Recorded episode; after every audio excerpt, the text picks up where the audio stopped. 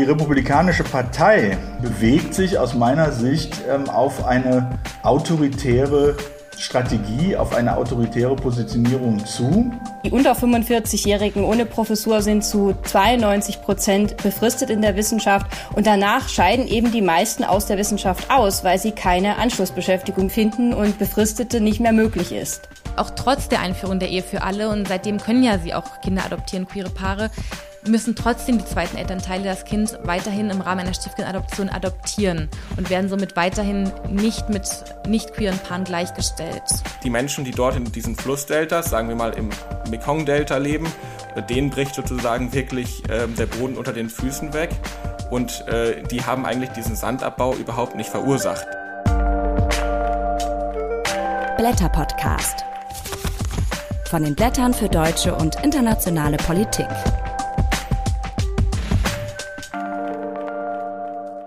Das ist die August-Ausgabe des Blätter-Podcast. Schön, dass ihr dabei seid. In dieser Folge sprechen wir über die folgenden Themen. Zuerst darüber, wie die Republikanische Partei in den USA die Demokratie angreift, mit dem Politikwissenschaftler Thomas Greven.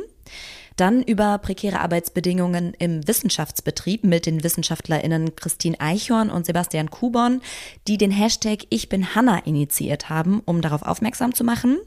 Außerdem spreche ich mit der Journalistin Inga Hofmann über die rechtliche Benachteiligung von Regenbogenfamilien und der Geografiestudent Simon Konze schildert, welche Konsequenzen der immer größere Abbau von Sand hat.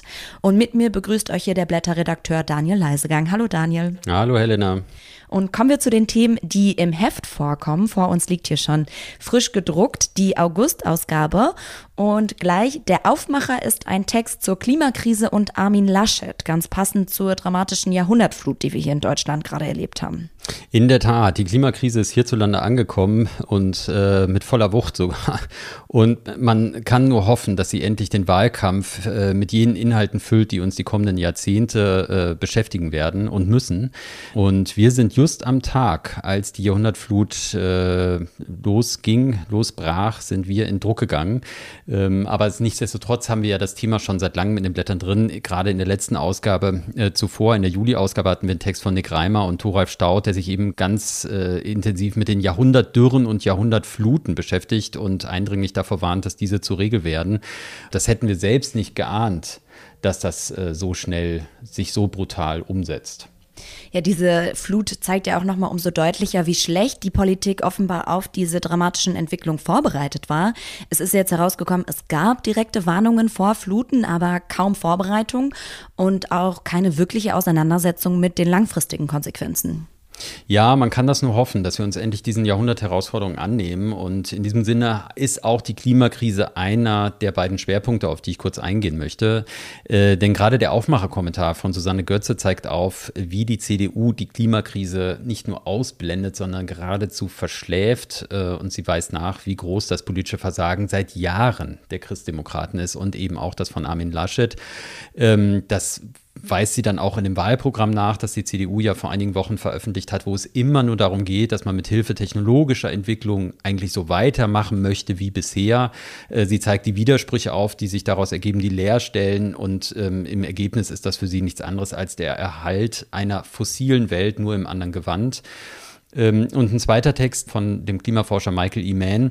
Das ist ein zweiteiliges Stück, da haben wir jetzt den ersten Teil veröffentlicht in der August-Ausgabe. Michael E. Mann gibt dem Ganzen einen Namen. Er sagt, das sind die Anstifter zu klimapolitischer Untätigkeit. Und das passt also wirklich sehr gut zu dem, was äh, Susanne Götze dann zuvor beschreibt, aber eben auch das, was wir gerade beobachten dürfen und müssen. Und Michael E. Mann zeigt eben auf, wie Begriffe wie Brückentechnologien oder Konzepte wie saubere Kohle oder auch Geoengineering, das findet sich alles im CDU-Wahlprogramm auch wieder. Das ist in den Debatten und ähm, das ist global in den Debatten, auch in den USA. Und er zeigt eben auf, wie das Wandel suggeriert, aber eben nicht wirklich durchführt und ähm, inwiefern das eine fatale Entwicklung ist und äh, wir einen hohen Preis dafür zahlen, das findet sich in seinem Text dann wieder. Und äh, dieser Anstifter zur Untätigkeit ist ja nicht nur Armin Laschet oder die CDU selbst, sondern das beobachten wir auch bei Bundeswirtschaftsminister Peter Altmaier beispielsweise, der ja schon lange mit dem Satz hausieren geht, Wohlstand mit Klimaschutz müsse verbunden werden, anders ging es nicht. Ähm, und wie das funktioniert, das sehen wir ja gerade sehr gut. Aber das äh, debattiert eben auch Till van Treek ähm, in einem zweiten Kommentar bei uns. Mm, der Ökonom beschäftigt sich gerade mit Begriffen wie Markt, Wettbewerb, Wachstum und versucht die neu zu denken und macht das dann eben an so Beispielen wie Einfamilienhaus, SUV, also dieses ganze Konsumdenken, dem wir verhaftet sind und wie das funktioniert. Und sein Fazit ist eben, wir müssen Freiheit und Wohlstand neu denken. Da knüpft er gewissermaßen auch an einen Text an, den Albrecht, äh, mein Kollege Albrecht von Lucke in der Juli-Ausgabe geschrieben hat. Und er sagt, also diesmal Träg sagt dann, wir müssen die Grenzen und Regeln des gesellschaftlichen Miteinanders neu bestimmen ähm, und wir müssen vor allem nicht nur Freiheit neu definieren äh, angesichts der Klimakrise, sondern eben auch Gerechtigkeit. Und damit habt ihr einen weiteren Schwerpunkt noch im Heft, und zwar das Thema Demokratie. Hängt ja auch irgendwie mit Klima zusammen. Welche Texte habt ihr zum Thema Demokratie? Ja, es hängt insofern ja zusammen, weil wir die Klimakrise in der Demokratie lösen müssen, äh, miteinander lösen müssen, auch im Streit lösen müssen. Und diese ganze Wohlstandsfrage hängt da natürlich mit zusammen. Ähm, da wird es Gerechtigkeitskämpfe geben. Und das passiert vor dem Hintergrund, dass die liberale Demokratie, die ja lange auch bei uns im Westen als Selbstverständlichkeit galt, ähm, mehr und mehr äh, äh, naja, fast um ihr Überleben kämpfen muss. Das wissen wir nicht erst seit Trump. Und der Historiker Till van Raden, der wendet sich der Frage zu, wie wir die Demokratie resistent, resilient in diesen Krisenzeiten machen.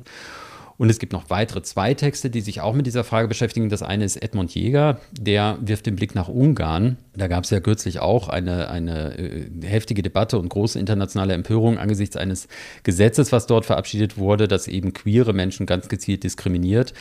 Und Jäger weist nach, dass das eben kein Einzelfall ist, sondern eben System hat bei Orban und äh, geradezu demokratiezersetzend ist. Das ist der eine Text. Der andere von Charlotte Dani, der schaut eher ins Landesinnere, auf die deutsche Debatte. Und ähm, sie erläutert, wie die neue Rechte, aber insbesondere die AfD und die Werteunion, sich die Tradition von 1848 aneignet, also der liberalen bürgerlich-demokratischen Unabhängigkeitserhebung äh, der Märzrevolution. Und ihr Plädoyer ist ganz klar, das muss man ernst nehmen und gegen diese nationalistische Umdeutung der Demokratie, aber auch der demokratischen Geschichte hierzulande müssen wir uns äh, energisch zur Wehr setzen.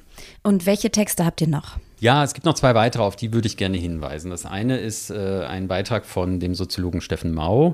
Ähm, er nimmt den 60. Jahrestag des Mauerbaus zum Anlass, ähm, sich die Entwicklung der Grenzen anzuschauen weltweit. Ähm, bekanntlich hat ja die DDR am 13. August 1961 entlang der innerdeutschen Grenze einen Grenzwall errichtet. Und als dieser Grenzwall fiel im Herbst 89, nährte das die Hoffnung, dass militärisch gesicherte Grenzen künftig der Vergangenheit angehören würden. Und ähm, Steffen Mau zeigt sehr schön auf, dass das eben nicht der Fall ist. Ganz im Gegenteil, diese Grenzen wachsen gerade dort, wo Ungleichheit benachbarter nationalstaatlicher Räume besonders groß ist. Und ähm, ein zweiter Text, auf den ich gerne hinweisen würde, auch mit Blick auf die Blättergeschichte, ist von unserem Mitherausgeber Micha Brumlik. Ähm, Micha Brumlik ähm, nimmt die Thesen des Historikers Dirk Moses zum Anlass, ähm, sich mit der Frage zu beschäftigen, wie Holocaust und ähm, Kolonialismus zusammenhängen. Ähm, Moses hatte in einem Beitrag vor wenigen Wochen das heilige Trauma, wie er es nennt, der Deutschen kritisiert, wonach die Shoah ein singuläres Menschheitsverbrechen sei. Und diese Sichtweise blende aus seiner Sicht aus ähm, den geschichtlichen Zusammenhang eben zwischen dem Holocaust, dem Verbrechen der Shoah und den deutschen Kolonialverbrechen. Und dem widerspricht Micha Brumlik und er knüpft damit eben an, auch an ältere Blätterdebatten an. Mm, und das nicht zuletzt der Historikerstreit, der kommt dann auch in dem Text selber nochmal vor, ähm, der Ende der 80er Jahre zwischen dem Historiker Ernst Nolte und dem heutigen Blättermitherausgeber Jürgen Habermas eine große Rolle spielt. Und auch dann Diener, der ebenfalls ebenfalls Mitherausgeber der Blätter ist, nahm damals zu der Kontroverse gegen Nolte Stellung. Sehr viele spannende Themen und Debatten also in den Blättern. Wer diese Texte nachlesen möchte und auch noch die kommenden Ausgaben, dem können wir das Blätter Sommer-Abo empfehlen. Ihr könnt drei Monate lang die Blätter abonnieren für nur 15 Euro. Das Abo endet dann auch automatisch und alle Infos zu der Aktion findet ihr auf blätter.de. Danke dir für die Übersicht über die August-Ausgabe, Daniel. Danke dir, Helena.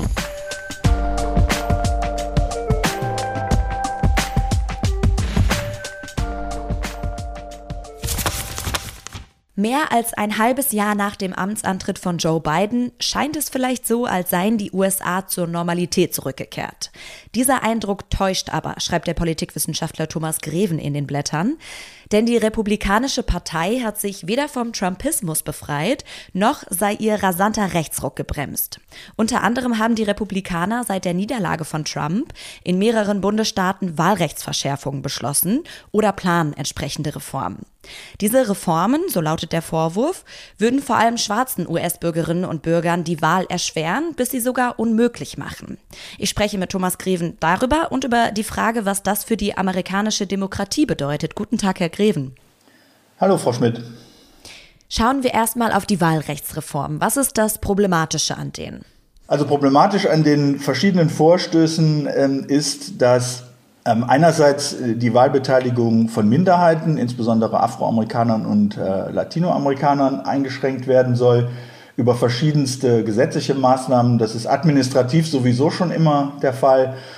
Und besonders problematisch ist ähm, die Tatsache, dass die Wahlen, die Bundeswahlen von den Einzelstaaten durchgeführt äh, ähm, werden, jetzt hier nochmal verschärft werden soll und es zum Teil Vorstöße gibt, ähm, dass die Wahlergebnisse gegebenenfalls auch von den Einzelstaatsparlamenten korrigiert werden können.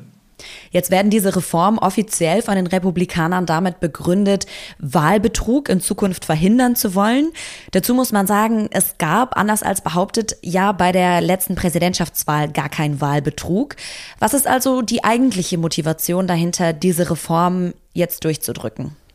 Also zum einen muss man sagen, dass es ähm, eigentlich immer irgendwelche Unregelmäßigkeiten gibt, aber eben nicht in dem Ausmaß, äh, das hier behauptet wird.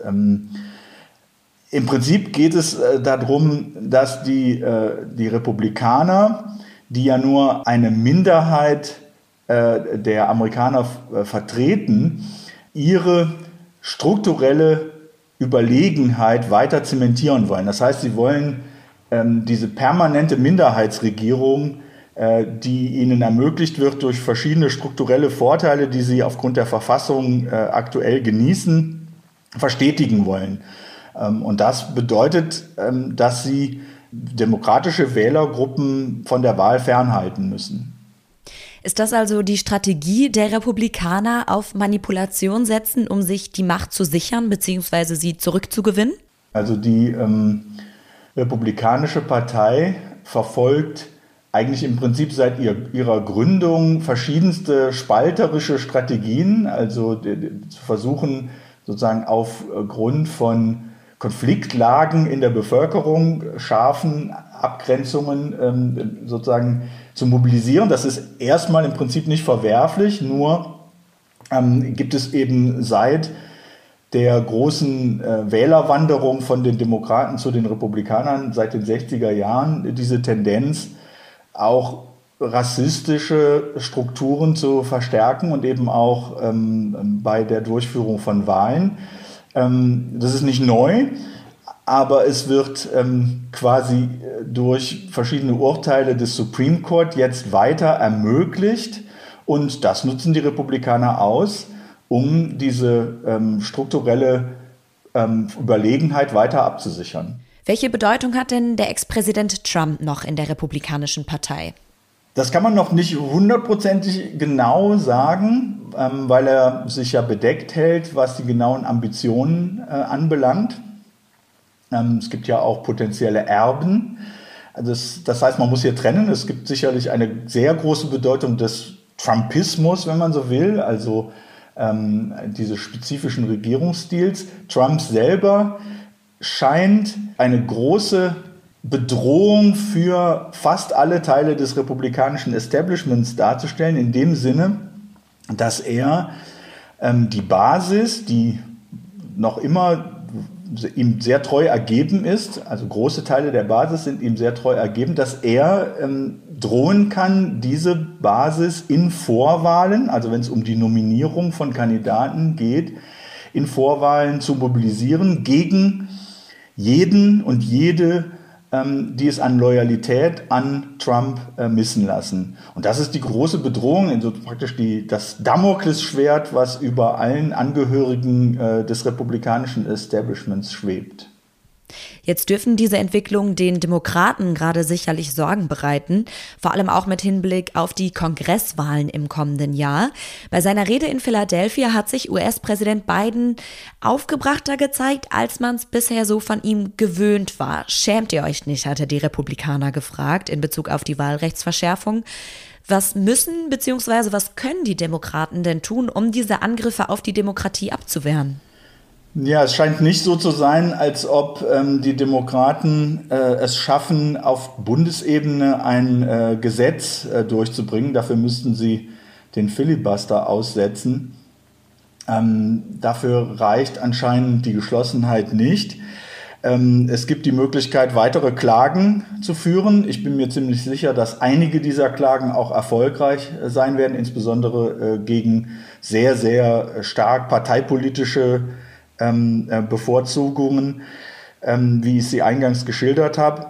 Aber ansonsten wird es wirklich sehr, sehr schwer. Ähm, man muss ja diese Zwischenwahlen äh, nächstes Jahr unbedingt gewinnen, um ähm, die Regierungsarbeit weiter zu ermöglichen. Und äh, es gibt eben nicht nur diese Wahlrechtsbeschränkungen, die da jetzt im Weg stehen und ähm, die man auf gesetzlichem Wege wohl nicht mehr einhegen kann, ähm, sondern eben auch den Vorteil der Republikaner durch die neue Zuschneidung, den neuen Zuschnitt der, der Wahlkreise. Das heißt, die Demokraten haben insbesondere im Repräsentantenhaus ähm, eigentlich wenig Chancen, die Wahl zu gewinnen oder gar überzeugend zu gewinnen, was eigentlich sein muss, um Trump und dem Trumpismus ähm, wirklich symbolisch auch Einhalt zu gebieten. Sie stellen sich in Ihrem Text ja auch die Frage, ob die US-Demokratie gerade davor ist zu zerbrechen. Wie sehen Sie das denn? Auf welchem Weg befinden sich die USA und die Republikanische Partei? Die Republikanische Partei ist keine traditionelle konservative Partei mehr, schon lange nicht mehr. Sie ist auch wenn man sozusagen Parteiprogramme studiert ähm, und Aussagen studiert ähm, und Strategien studiert, ähm, seit langer Zeit eine im europäischen Sinne rechtspopulistische Partei und sie bewegt sich aus meiner Sicht ähm, auf eine autoritäre ähm, Strategie, auf eine autoritäre Positionierung zu.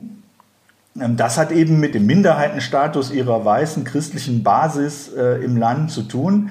Es scheint ähm, als ob man sich nicht länger zufrieden gibt damit, ähm, die strukturellen Vorteile der amerikanischen Verfassung zu genießen, äh, die die Republikaner derzeit bevorzugen, im Senat, im Electoral College, aber auch im Repräsentantenhaus.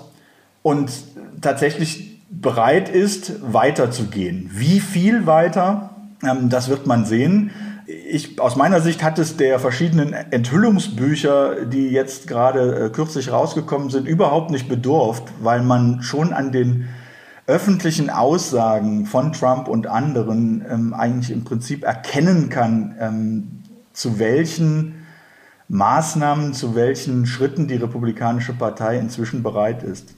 Das sagt der Politikwissenschaftler Thomas Greven. Vielen Dank. Sehr gerne.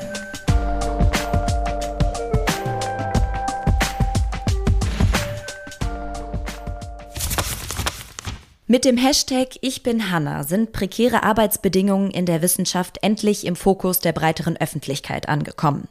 Ausgangspunkt für den Twitter-Hashtag war ein inzwischen gelöschtes Erklärvideo zum sogenannten Wissenschaftszeitvertragsgesetz. Rausgebracht hat es schon vor drei Jahren das Bundesministerium für Bildung und Forschung. Die fiktive Hanna stellt in diesem Video eine Wissenschaftlerin dar, die sich noch qualifiziert und deshalb einen befristeten Vertrag nach dem anderen bekommt. So wie Hanna Hannah in dem Video das aber total unkompliziert managt, sieht es in der Realität nicht aus. Tausende von Wissenschaftlerinnen und Wissenschaftlern haben daraufhin bei Social Media mit ihren persönlichen Geschichten die Missstände des deutschen Wissenschaftssystems offengelegt. Initiiert haben diesen Hashtag Amrei Bar, Christine Eichhorn und Sebastian Kuborn. Und mit Christine Eichhorn und Sebastian Kuborn spreche ich jetzt. Schönen guten Tag. Hallo. Hallo. Vielleicht können Sie beiden erst einmal darstellen, was sind Ihre Erfahrungen im Wissenschaftssystem? Wie haben Sie diese Missstände zu spüren bekommen? ja Missstände im Wissenschaftssystem. Da weiß man ja schon fast gar nicht, wo man anfangen soll beim Erzählen. Aber ähm, ich kann ja einfach mal bei der persönlichen Situation bleiben, auch wenn man sich das Ich bin Hanna-Video anschaut, worum es, wenn dann so locker flockig erzählt wird, ja, die ähm, Wissenschaftler hätten ja sechs Jahre vor und sechs Jahre nach der Promotion Zeit, sich zu qualifizieren. Ähm, das klingt dann immer nach äh, überragenden Zeiträumen, aber äh, der längste Vertrag, den ich mal unterschrieben habe, war zwei Jahre und vier Monate lang. Ich habe weiß nicht, ungefähr 16 Verträge oder so etwas unterschrieben. Das ist jetzt über den Daumen gepeilt. Manche waren auch nur ein bis drei Monatsverträge. Also ähm, Missstand, äh, den man benennen muss, ist schlicht und einfach, Vertragslaufzeiten sind sehr kurz, sehr ähm, kurzfristig. Man unterschreibt dann auch immer nur am Tag vorher und wenn das nicht klappt, dann verspätet sich die Unterschrift und der Arbeitsbeginn um einen Monat. Ähm, also äh, wir haben hier ein Stückwerk und das wird eben zwischendurch dann auch von vielen überbrückt mit ähm, Arbeit auf ALG 1 oder Hartz IV oder die Familie bezahlt das dann. Äh, das muss man sich halt auch leisten können. Ähm, also ganz viele Leute fallen da eben schon raus und wir haben dadurch ein sehr wenig diverses ähm, äh, Wissenschaftssystem. Und auch die Projektförmigkeit von Wissenschaft ähm, ist durchaus ein Problem, äh, weil vieles wird eben über Drittmittel finanziert und ähm, darüber lässt sich dann kaum eine nachhaltige Wissenschaft aufbauen, die mal über mehrere Jahre geht. Wenn ich so sage, man hat dann zwei Jahresverträge, ähm, man ist dann eigentlich schon ab Jahr 1,5 wieder dabei, sich zu bewerben äh, und man darf nicht vergessen, so Einstellungsverfahren, die dauern auch immer ewig mit dem Aufwand, den man da betreiben muss, um dann wieder eingestellt zu werden. Also der Papierkram steht oftmals im gar keinem Verhältnis zu dem, was man an Zeit hat, um forschen zu können. Frau Eichhorn, was sind Ihre Erfahrungen? Ja, meine Erfahrungen sind ähnlich. Ich bin eigentlich eher, wie ich immer sage, in einer privilegierten Position, weil ich tatsächlich zwei äh, Verträge hatte, die mindestens drei Jahre gelaufen sind. Aber ich komme trotzdem seit Abschluss meines Studiums auch auf acht Verträge in elf Jahren. Also komisch, ne? Das ist trotzdem passiert. Vielleicht können wir dazu erstmal nochmal erklären, was eben dieses Wissenschaftszeitvertragsgesetz, an dem das nämlich auch hängt, genau sagt. Ja, das äh, Wissenschaftszeitvertragsgesetz ist ja von 2007 und das legt fest, dass man sich zur Qualifikation äh, ja, sechs Jahre kann man da beschäftigt werden an äh, deutschen Hochschulen. Das gilt also für das ganze Bundesgebiet. Für die Promotion sechs Jahre und dann hat man nochmal sechs Jahre für die Zeit nach der Promotion. Da kann man sich also entweder habilitieren oder irgendwelche vergleichbaren Leistungen erbringen, die eben für die Professur qualifizieren sollen. Und dann gibt es noch so ein paar Sonderregelungen. Wenn man zum Beispiel Kinder betreut, dann kriegt man auch noch ein bisschen länger Zeit. Äh, das heißt, das ist also ein Sonderbefristungsrecht, das der Wissenschaft die Möglichkeit gibt, Leute länger befristet anzustellen, als das im normalen Arbeitsrecht nach dem Teilzeit- und Befristungsrecht äh, zulässig wäre. Und so kommt es eben, dass in der Regel die Wissenschaftlerinnen und Wissenschaftler zwölf Jahre beschäftigt sind auf befristeten Verträgen. Und danach ist es aber häufig in der äh, sehr häufig der Fall, dass sie dann keine unbefristete Stelle bekommen. Also das Gesetz sollte eigentlich mal dem Namen nach dafür sorgen, dass äh, die Leute Chancen auf unbefristete Stellen haben. Also also Befristung im Prinzip begrenzen. Aber es ist de facto das Gegenteil passiert. Die unter 45-Jährigen ohne Professur sind zu 92 Prozent befristet in der Wissenschaft und danach scheiden eben die meisten aus der Wissenschaft aus, weil sie keine Anschlussbeschäftigung äh, finden und Befristete nicht mehr möglich ist. Damit ist dieses System ja auch sehr diskriminierend. Wen schließen diese Bedingungen denn aus? Ja, es schließt eigentlich alle Leute aus, die aus irgendwelchen Gründen sich das nicht leisten können, auf halben Stellen zu arbeiten und immer wieder zu überbrücken mit Arbeitslosigkeit und so weiter. Also da ist natürlich an äh, Leute zu denken, die nicht so nicht einen finanziellen Rückhalt in der Familie haben. Da ist an Frauen zu denken, die äh, Kinder haben, die können natürlich auch nicht ständig umziehen. Aber es ist auch zu denken an Menschen aus dem Ausland. Man darf nicht vergessen, dass der Aufenthaltsstatus ja häufig am Arbeitsvertrag hängt und dass es auch gefordert ist, dass die Leute da ein einen richtigen Arbeitsvertrag haben, nicht nur eine halbe Stelle, dann äh, bekommen die häufig dann auch nicht unbedingt eine Verlängerung. Das heißt, die Wissenschaft in Deutschland holt ja ganz viele äh, internationale Personen ins System mit Verlockungen. Hier in Deutschland ist ja das Land der Wissenschaft und so weiter. Aber äh, dann sitzen die hier auf ihren halben Stellen und ihre Verträge laufen aus. Und was passiert denn dann mit diesen Leuten? Also die hängen dann in der Luft, haben vielleicht keinen Arbeitslosengeldanspruch, kennen das System nicht, wissen wo es nicht, wo sie sich, wo sie was beantragen können, können vielleicht die Sprache nicht. Also das ist ganz, ganz schwierig. Jetzt wird für dieses Gesetz argumentiert, indem man sagt, man braucht es oder es ist eine notwendige Voraussetzung für Innovation und auch für Gerechtigkeit, weil man ansonsten die Wissenschaft verstopfen würde, weil man bleibt und andere dann nicht nachkommen können. Ist das so? Das ist natürlich äh, eine ganz witzige Argumentation, die ja immer von entfristeten ähm, Beamten und Angestellten ähm, äh, formuliert wird. Da freut man sich als Befristeter ja immer, wenn Leute, die im sicheren Nest sitzen, einem erzählen, wie gut das doch für alle ist, wenn 92 Prozent ähm, befristet sind.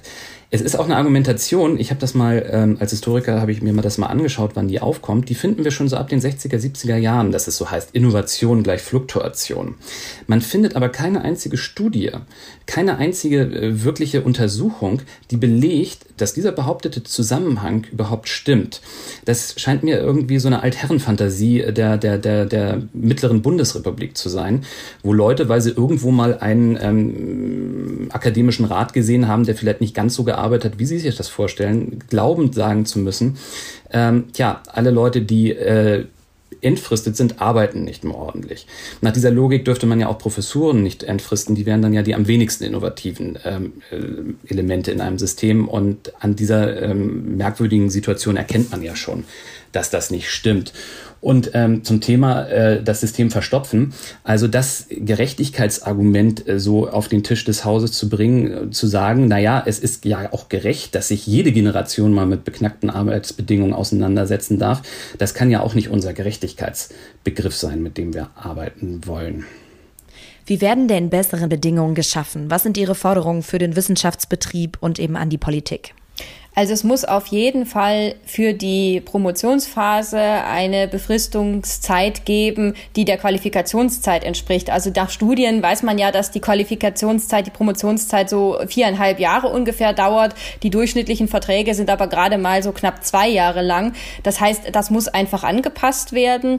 Ähm, wir müssen grundsätzlich zurück zu einer stärkeren Grundfinanzierung, weg von dieser Drittmittelfinanzierung, weil die dafür sorgt, dass auch Gelder befristet sind und entsprechend entsprechend nur befristete Stellen entstehen. Und wir müssen zu einem Punkt, wo die, äh, das Normalarbeitsverhältnis, das ja eine unbefristete volle Stelle ist, für die Leute äh, in der Wissenschaft gilt, die promoviert sind und dann dort weiterarbeiten. Vielen Dank, Christine Eichhorn und Sebastian Kubaun für das Gespräch. Ja, danke Ihnen. Wir danken Ihnen.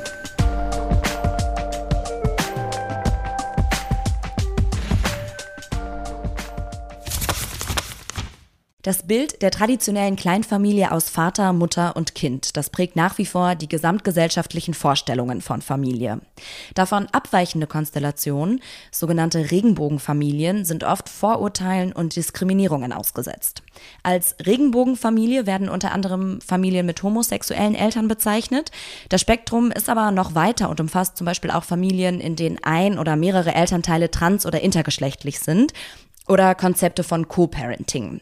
Sie werden gegenüber heterosexuellen Paaren in Deutschland rechtlich benachteiligt, zum Beispiel was die Anerkennung der Elternschaft angeht.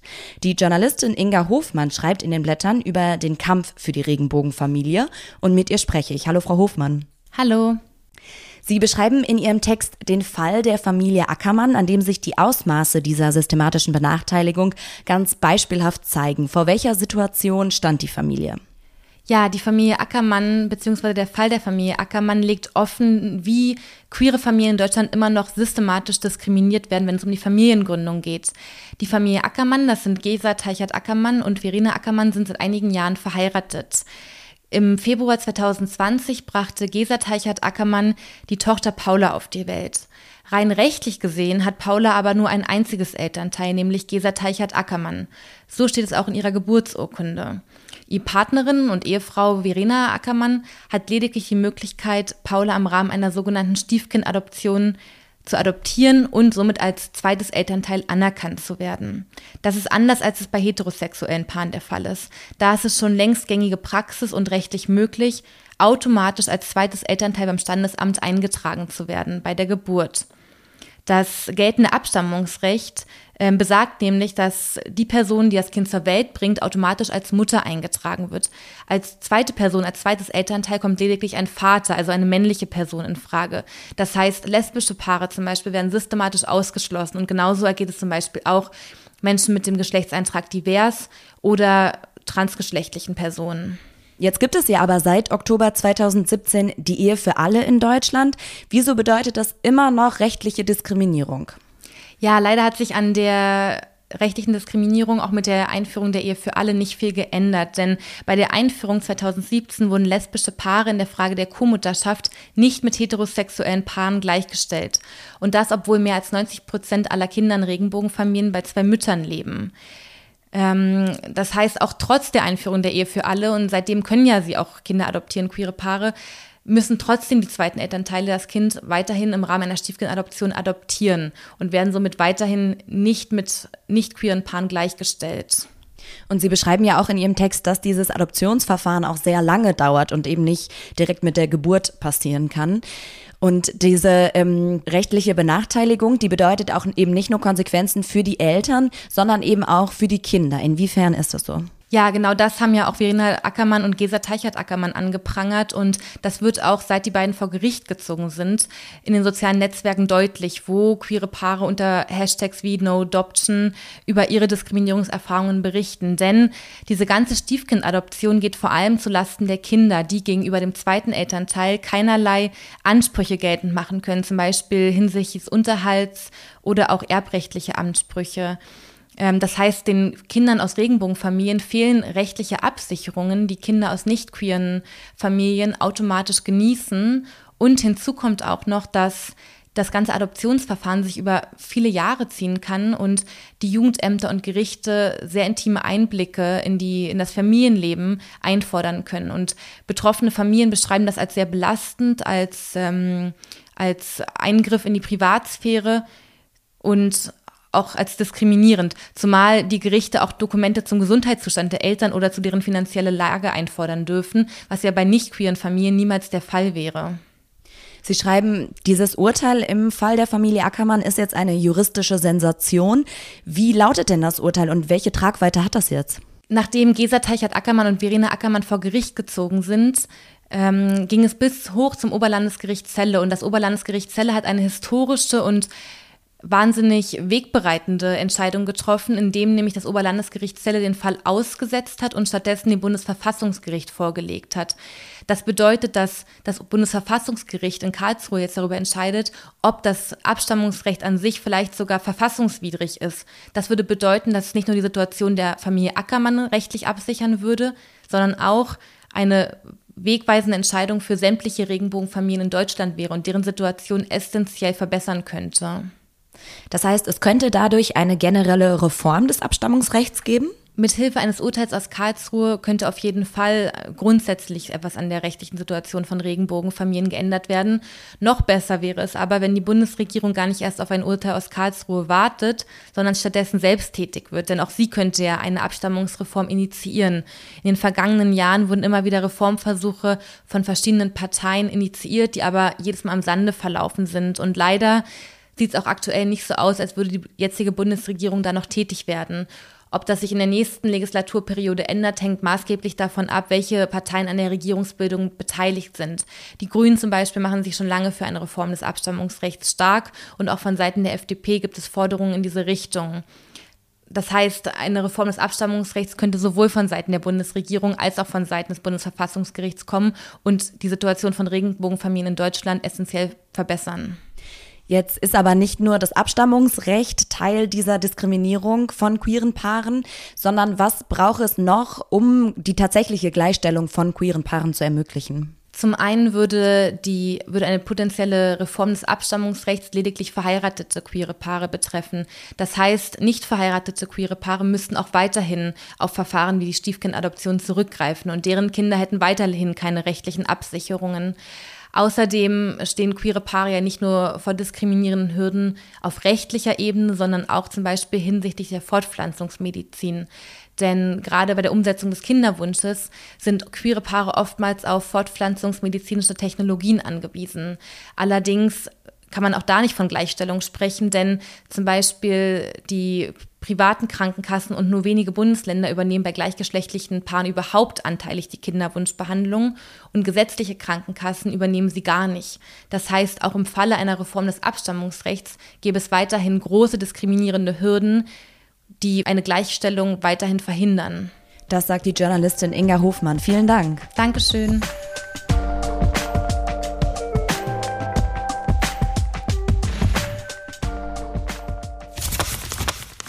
Wenn man an Strände oder an die Wüste denkt, dann kann man annehmen, dass Sand in unbegrenzter Menge zur Verfügung steht.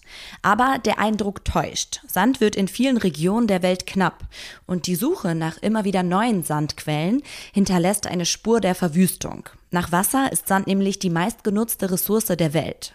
Und die ökologischen und sozioökonomischen Folgen des Sandabbaus sind enorm.